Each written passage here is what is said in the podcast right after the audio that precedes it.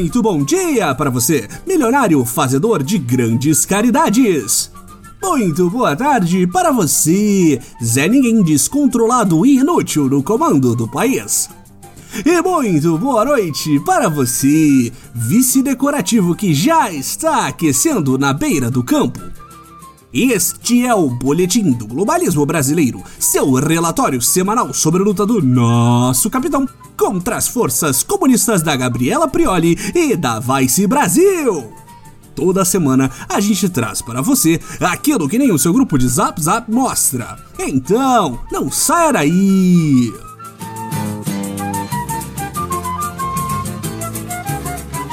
Enquanto nosso grão-mestre do patriotismo Jair Messias Bolsonaro se encastela para decidir se será uma refilmagem de Fernando Collor, Jânio Quadros ou Getúlio Vargas frente à crise, o boletim continua firme e forte, mostrando que não é uma gripinha e uma crisezinha globalzinha de proporçõezinhas cataclísmicas que irão nos impedir de negar a realidade.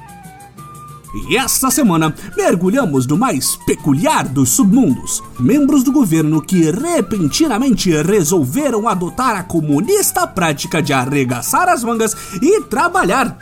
Que absurdo! Recentemente, um grupo de ministros e membros do círculo interno da nova era vem se rebelando contra as profecias recebidas pela dinastia Bolsonaro liderados pelo ministro da Saúde. O grupo vem ganhando cada vez mais força e ousando ir contra as sábias palavras de nosso Messias, capitão. É um vitupério uma decisão dessas. É um opróbrio. É um terceiro sinônimo para afronta isso tudo que está aí. Cada dia que passa é mais difícil discernir os verdadeiros patriotas dos agentes infiltrados do Lulo Soros comuno cubano globalismo.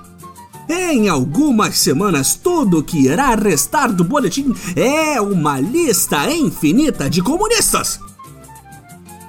Mas voltemos ao que realmente importa. O motivo para tal cisma, o patriota já deve imaginar qual é a melhor forma de lidar com a doença fantasiosa coronavírus, ou como nosso amado Messias se refere, a gripezinha fantasiosa. Do lado correto e sem falhas estão, como sempre, nossos heróis nacionais. Jair Messias Bolsonaro, seus filhotes de leão, líderes religiosos completamente corretos e com bom senso como Silas Malafaia, e toda sorte de psicopata com um mínimo de poder sobre outras pessoas, que defendem que não é preciso nenhum tipo de quarentena, isolamento ou medidas emergenciais de tipo algum para tentar conter uma doença que já está afetando diretamente mais da metade da população do planeta. Afinal de contas, quem tiver que morrer para a nova era seguir em frente, morreu! Do outro, corrompido pelo verdadeiro vírus letal que é o esquerdismo, como um Lúcifer prestes a ser banido da pindorama conservadora, está o ministro comunista Luiz Henrique Mandetta. Estamos chocados com agora comunista Mandetta. Como pode um médico político defensor do agronegócio contra o aborto e a favor da precarização da saúde pública agora se voltar contra nós? A nova era pendeu a balança tanto para a extrema direita que um ex-lobista de planos de saúde parece uma liderança revolucionária. O canto da sereia medicinal de Mandetta, que antes era rebatido com memes e lacração de nosso líder Jair, foi lentamente corroendo as bases de nosso adorado capitão. Sua popularidade pateticamente alta e seus aliados que enganam muito bem o brasileiro. Em poucos dias, o desconhecido ministro da Saúde catapultou aos olhos do povo apresentando uma taxa de aceitação duas vezes maior do que a de nosso Messias. Não dá uma coisa dessas. O poder subiu a cabeça deste tal Mandetta. Agora ele ousa desafiar publicamente nosso Messias, Jair.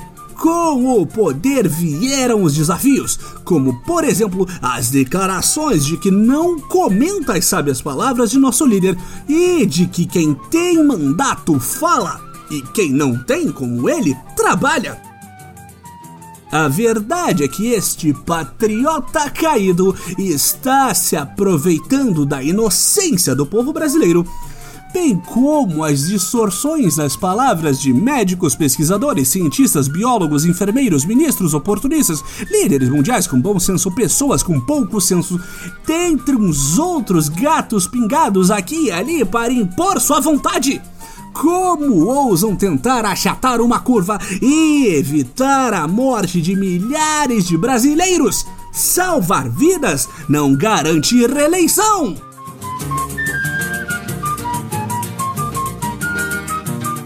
Esse foi o nosso Boletim do Globalismo Brasileiro para a semana de 6 de abril. Envie sua sugestão ou crítica para nosso perfil boletimb no Twitter. Fique ligado nas nossas próximas notícias globalistas e considere apoiar nossas campanhas de financiamento coletivo para que possamos continuar nossos patrióticos podcasts. E lembre-se, isolamento presidencial acima de tudo, Brasil acima de todos.